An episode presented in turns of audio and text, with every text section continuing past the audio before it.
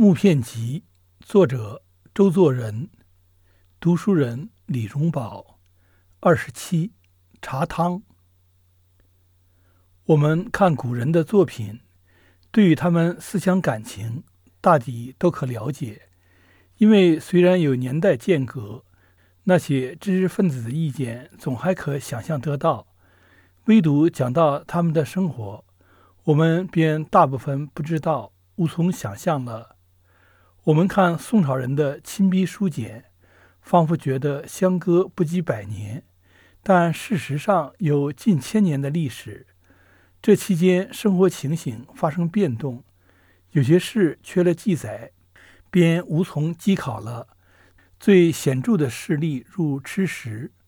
从前章太炎先生批评考古学家，他们考了一天星斗。我问他汉朝人吃饭是怎样的。他们能说出吗？这当然是困难的事。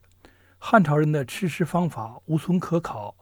可是宋朝，因为在历史博物馆有老百姓家里的一张板桌、一把一字椅，曾经在巨鹿出土，保存在那里，我们可以知道是用桌椅的了。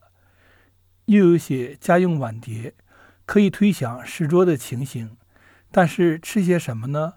查书去无书可查，一般笔记因为记录日常杂事显它繁琐，所以记得极少。往往有些食品到底不知是怎样的，这是一个很大的缺恨。现在我们收小范围，只就一两件事与现今可以发生联系的，来谈一下吧。《水浒传》里的王婆开着茶坊。但是看他不大卖泡茶，他请西门庆喝的是梅汤，不知是什么和合汤。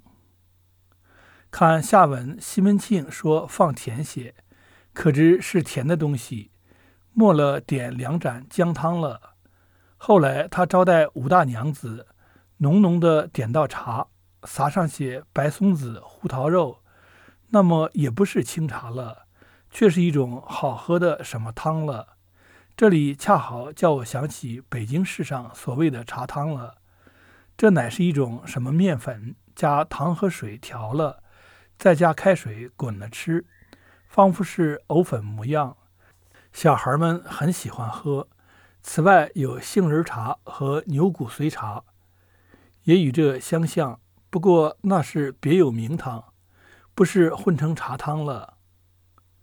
我看见这种茶汤，才想到王婆撒上些白松子、胡桃肉的，大约是这一类的茶了。茶叶虽然起于六朝，唐人亦很爱喝，但这还是一种奢侈品，不曾通行民间。我看《水浒传》没有写到吃茶或用茶招待人的，不过沿用茶这名称指那些饮料而已。据这个例子，假如笔记上多记这些繁琐的事物，我们还可根据了与现有的风俗比较，说不定能够明白一点过去。现在的材料只有小说，而小说顶古旧也不能过宋朝，那么对于汉朝的吃食，没有办法去知道的了。